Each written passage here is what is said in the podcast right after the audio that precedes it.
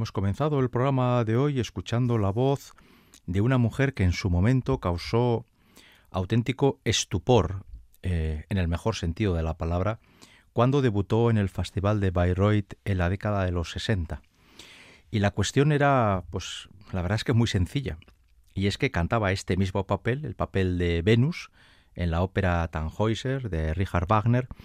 y la, la mezzo-soprano en cuestión era Grace Bunbury, una mujer que cantaba muy bien y que hizo una carrera enorme como eh, soprano, incluso como soprano en algún momento, pero tuvo una particularidad, y es que Grace Bunbury, que por cierto ha fallecido hace apenas unas semanas, era negra. Y claro, cantar en el Festival de Wagner el papel de Venus, una mujer tan voluptuosa como Grace Bunbury y de raza negra, fue poco menos que colocar o poner en solfa todos los cimientos de ese Bayreuth que en la década de los 60 aún tenía sobre sí esa carga, que yo creo que en cierta forma aún se mantiene, de ideología nacionalsocialista por el uso y abuso que hizo Adolf Hitler del Festival Wagneriano, con la complacencia y con la complicidad de muchos familiares eh, de Richard Wagner. Richard Wagner llevaba muerto ya, así como medio siglo o más,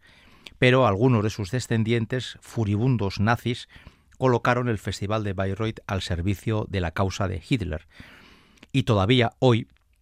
tenemos que oír a veces eh, comentarios, la verdad es que muy, muy poco o muy mal documentados,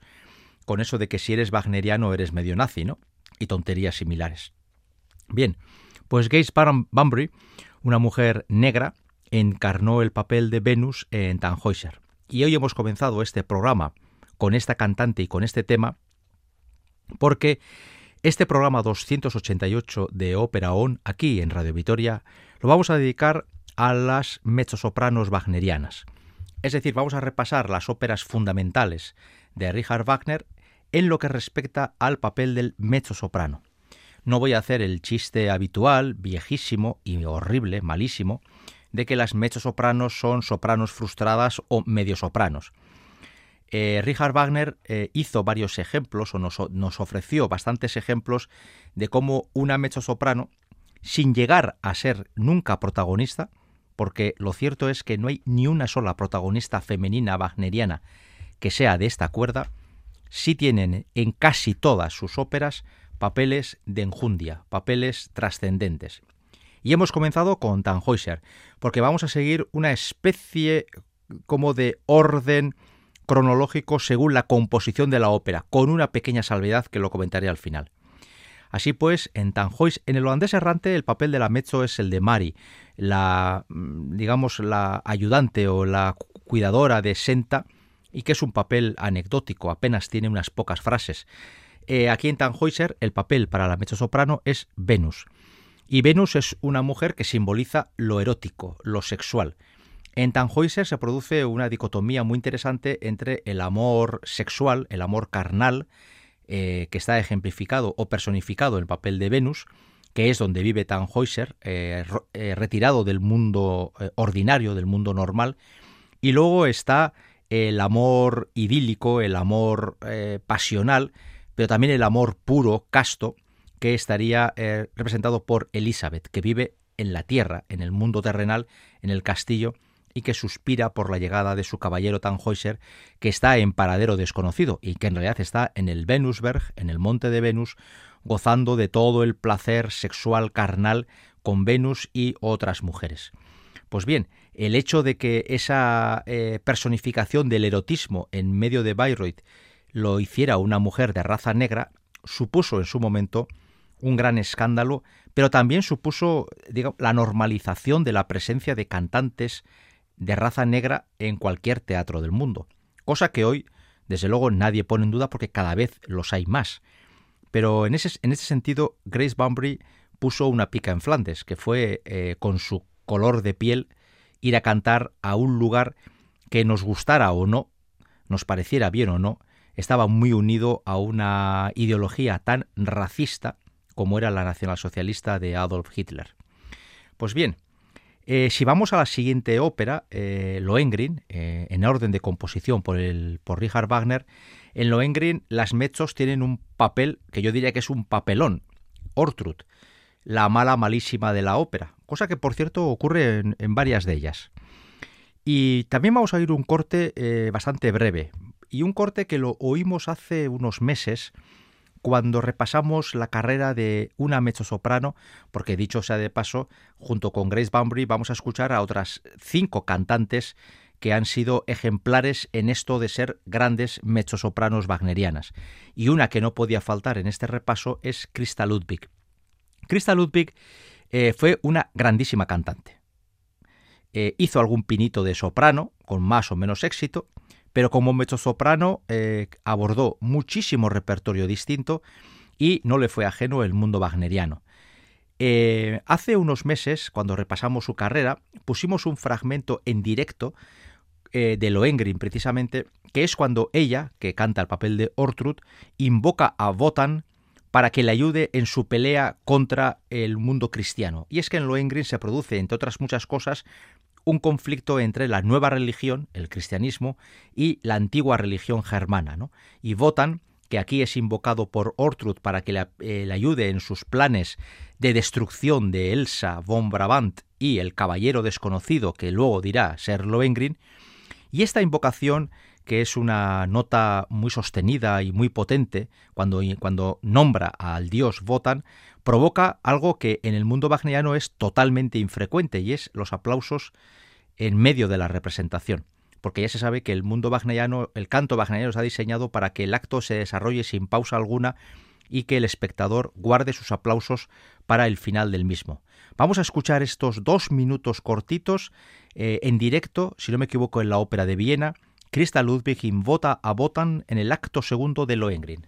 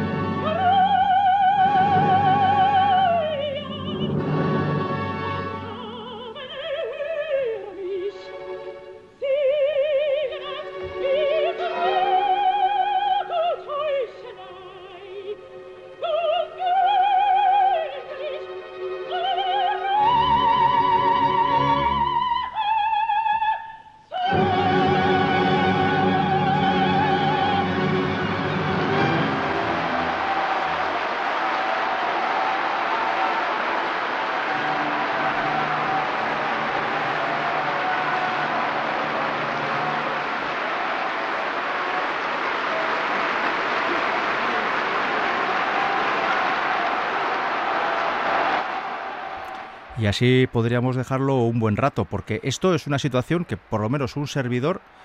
eh, no la ha vivido nunca, ¿no? Que una función, eh, en el medio de una función wagneriana, los aplausos, los aplausos eh, corten en la intervención de un cantante. Pero eso también habla de la calidad de la interpretación de Christa Ludwig. Ortrud es un papel, para mí, una, una, opinión muy personal, para mí es el papel más interesante de Lohengrin. Elizabeth perdón, Elsa von Brabant es una es un personaje sin sal. Le falta es tan tan pura, tan casta, tan tan tan divina que, que, al final incluso se me va a perdonar que utilice esa expresión, pero al final parece tonta la pobre, porque eh, todo el mundo está conspirando a su alrededor y, la pobre parece que no se entera de nada, ¿no? Eh, el papel de Lohengrin es tan majestuoso, tan caballeresco, eh, y tan cuasi perfecto que la verdad es que deja, deja poco lugar para la sorpresa. Y sin embargo la pareja mala, Telramund y Old Ortrud, eso es otro, otro nivel. Hay que decir que en este caso, él, Telramund, es también un hombre manipulado. Es un hombre que, es malvado, que, que tiene ansias de poder y que no tiene una idea buena. Pero es cierto que también está totalmente manipulado por Ortrud, que se convierte así en el gran motor de toda la ópera. Todo lo que ocurre en Lohengrin ocurre en torno al personaje o a consecuencia del personaje de Ortrud, que vocalmente es para una mezzosoprano y que aunque no sea la protagonista de la ópera, es en el fondo quien provoca o quien eh, de quien depende el desarrollo de toda la acción dramática de Lohengrin. Y ahora acabamos de ver aquí esta invocación como Ortrud no la puede cantar una mezzosoprano de, de segundo nivel. Tiene en el acto primero apenas dice unas palabras, ¿eh? solamente al final del acto, pero en el acto segundo tiene una participación muy intensa y las últimas palabras, casi las últimas de la ópera, serán de ella cuando haga ese último intento de desacreditar la figura de Lohengrin y de, y de su apariencia bondad, perdón, de su aparente bondad. Aunque luego Lohengrin conseguirá hacer el milagro de la aparición del niño Gottfried y así, bueno, pues habrá conseguido su victoria, ¿no? Y eh, de forma simbólica la religión pagana, la religión antigua germana, será derrotada por el cristianismo. Este conflicto de las dos religiones, la tradicional y la nueva, la nueva casi siempre ligada al cristianismo, aparece en muchas óperas. Y por citar un solo ejemplo, aparece una ópera eh, Euskaldun tan importante para nosotros como puede ser Amaya, de Jesús Guridi, que plantea exactamente el mismo conflicto entre el cristianismo que llega a Euskal Herria y aquellos vascos que siguen pretendiendo mantener la tradición, eh, perdón, la religión antigua basada en tradiciones y en mitos, bueno, como la nueva también está basado en sus tradiciones y en sus mitos que va construyendo, ¿no? Vamos con la tercera mezzosoprano. Hemos repasado la Venus de Tannhäuser, muy brevemente, pero simbólicamente la Ortrud de Lohengrin, y vamos a por una eh, mezzosoprano que es eh, también un papel singular, que es la Brangania de Tristán e Isolda. En Tristán e Isolda, evidentemente, el, león se lo llevan Tristán e Isolda, que tienen que cantar y mucho, y de hecho son dos papeles que son calificados muchas veces como los papeles más difíciles de, del mundo de Wagner, que es decir, del mundo de la ópera. Brangania es un papel eh, mediano dentro de la ópera, pero tiene un momento especialmente brillante, y ese es en el segundo acto, cuando Tristán e Isolda en la clandestinidad tienen un encuentro amoroso y se dicen durante casi 45 minutos todo lo que se quiere y lo importantes que son el uno para la otra y la otra para el uno, en esa pérdida de la realidad, en esa huida de, de, la conciencia, que viven ensimismados en su profundo amor, Brangania les va a lanzar dos avisos, y de hecho esta escena se llaman la escena de los avisos de Brangania. Desde una atalaya, desde un punto más elevado, ella está vigilando que nadie les sorprenda y que nadie descubra ese amor secreto entre Tristán e Isolda. Y ella va a lanzar dos avisos. En el fondo es un aviso repetido dos veces, diciéndoles cuidado porque están durante la noche, que llega el amanecer, con el amanecer llega la luz y con la luz pueden llegar los problemas. Y este es el momento culminante de Brangania en Tristán e Isolda. No quiere decir que no cante más. En el acto primero apoya continuamente en un larguísimo diálogo a Isolda cuando Isolda va contando sus andanzas cuando conoció a Tristán y cómo las heridas y cómo le curó, todas esas historias. Y en el acto segundo, que insisto, el gran protagonismo es de los dos tenor y soprano, Tristán e Isolda, Brangania tiene esta llamada que si se hace bien, a mí me parece una de las músicas más elegantes, más sentidas, más sinceras que uno puede escuchar en una ópera. Vamos a escuchar una de las, de las dos advertencias que hace Brangania en la voz de Brigitte Fassbender.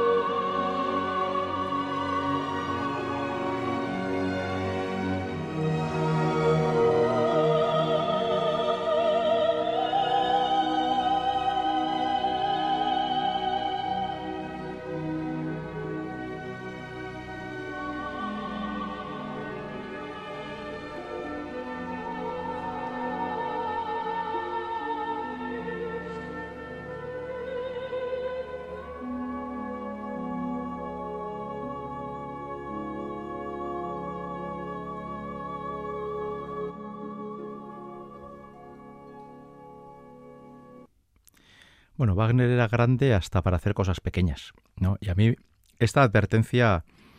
no hace mucho tiempo he tenido la suerte de asistir a una función de Tristán e Isolda en el Teatro Real de Madrid y la verdad es que dentro de esa escena del paroxismo absoluto con Tristán e Isolda eh, pisándose la voz, la, palabra uno a otro, o sea, uno a otra y la otra al uno, declarando su amor infinito, es un amor tan irreal, tan absolutamente fuera de la razón y de la comprensión humana, que cuando de repente la voz de Brangania lanza la advertencia de que cuidado que llega el amanecer, es como si de repente eh, sufriéramos todos una especie de, toque de realidad, ¿no? O sea, eh, Tristán y Solda viven ajenos a lo que es eh, la verdad y Brangania trata de ponerle los pies en el suelo. Lo que ocurre es que la historia ya está predestinada a que termine de forma trágica y por lo tanto será inevitable que el rey Marque y todos sus coaligados encuentren a los amantes manteniendo esa relación oculta, que además, por otro lado, es tremendamente romántica, pero en poco sexual, es más bien una declaración de amor eterna, ¿no?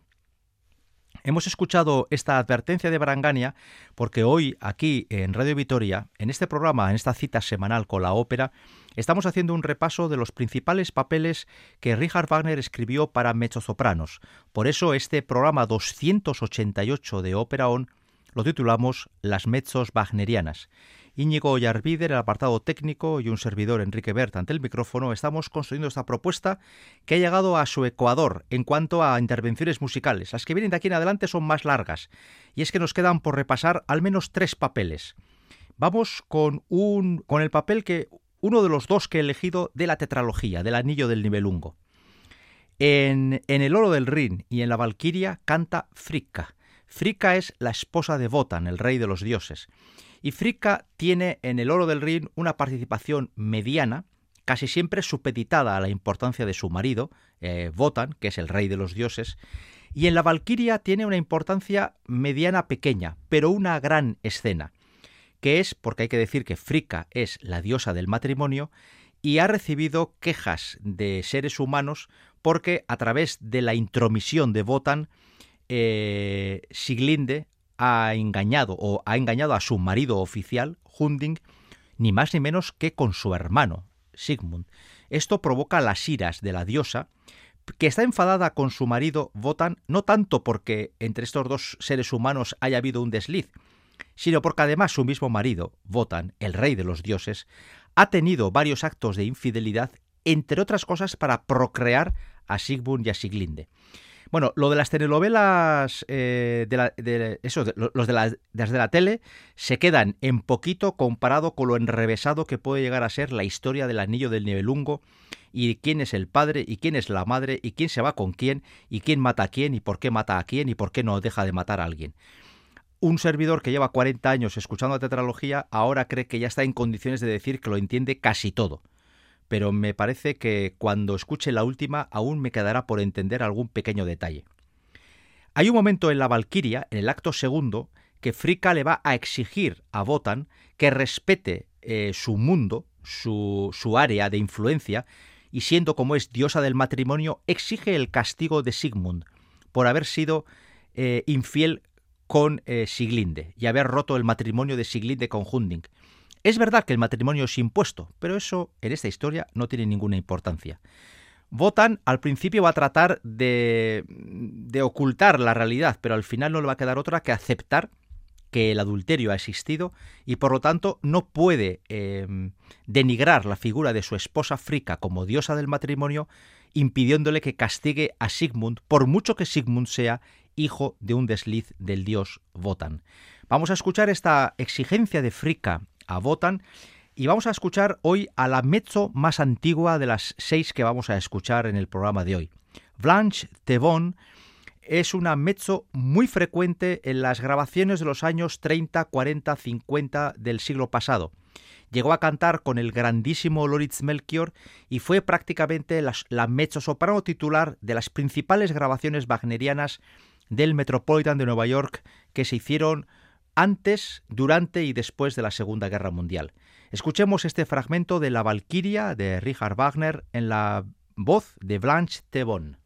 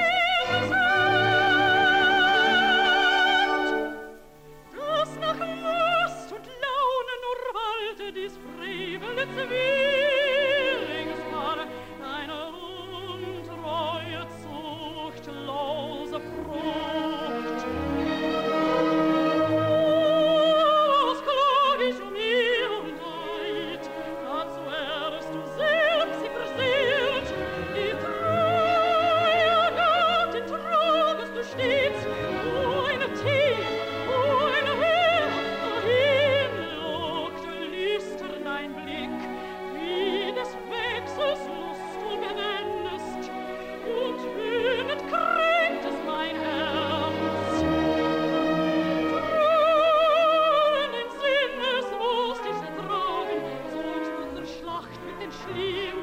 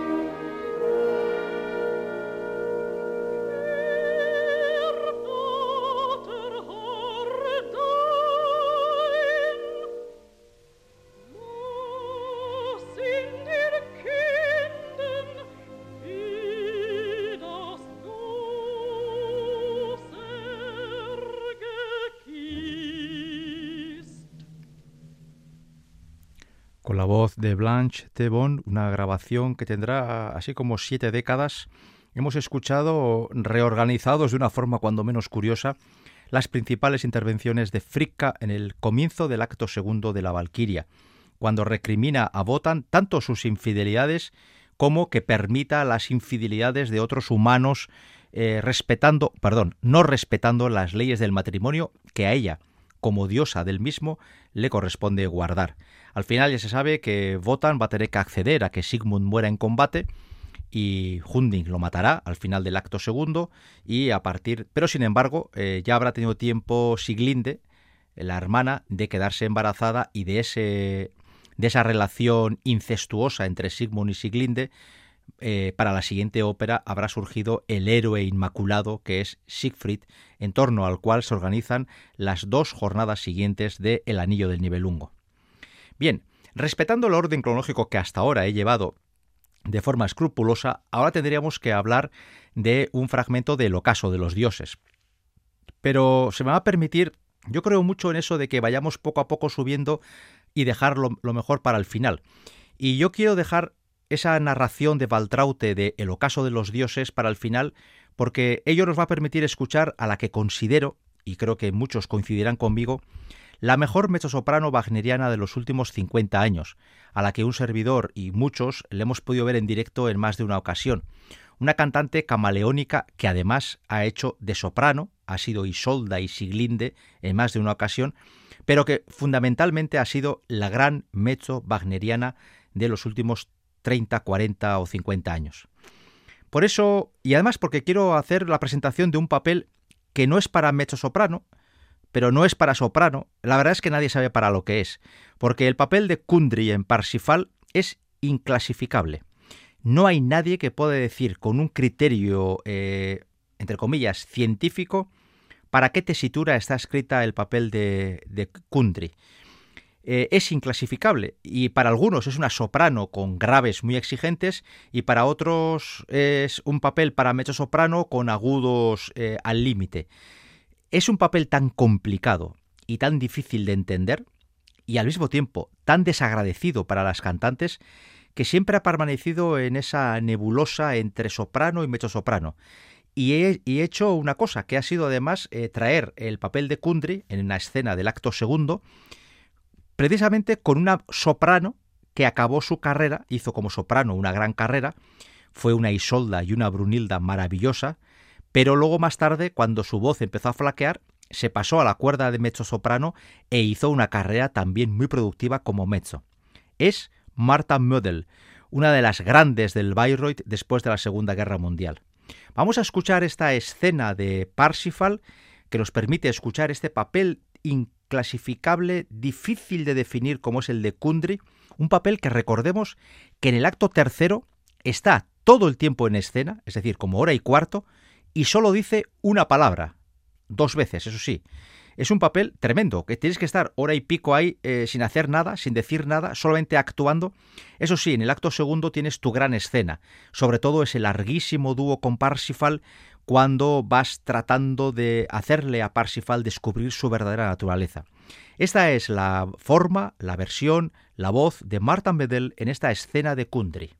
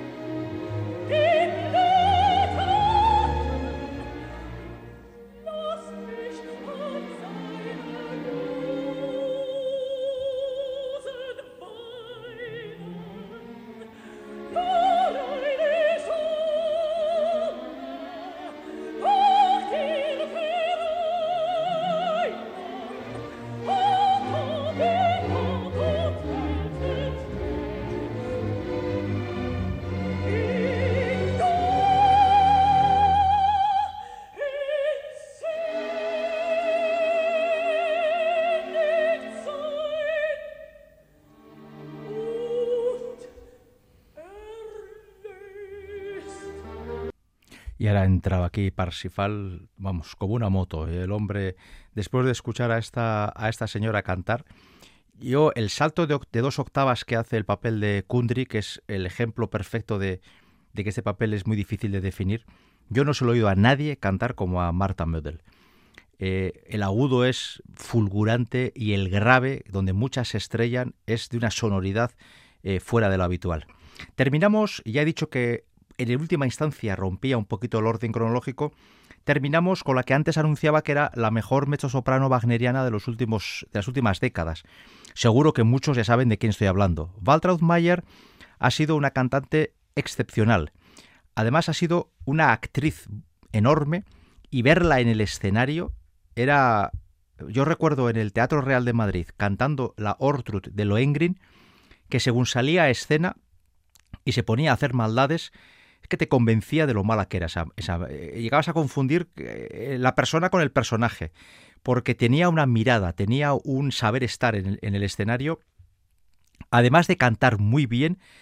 y cosa que hacen bastantes cantantes, pero luego interpretar el papel a través de gestos, de miradas, de la simple posición del cuerpo,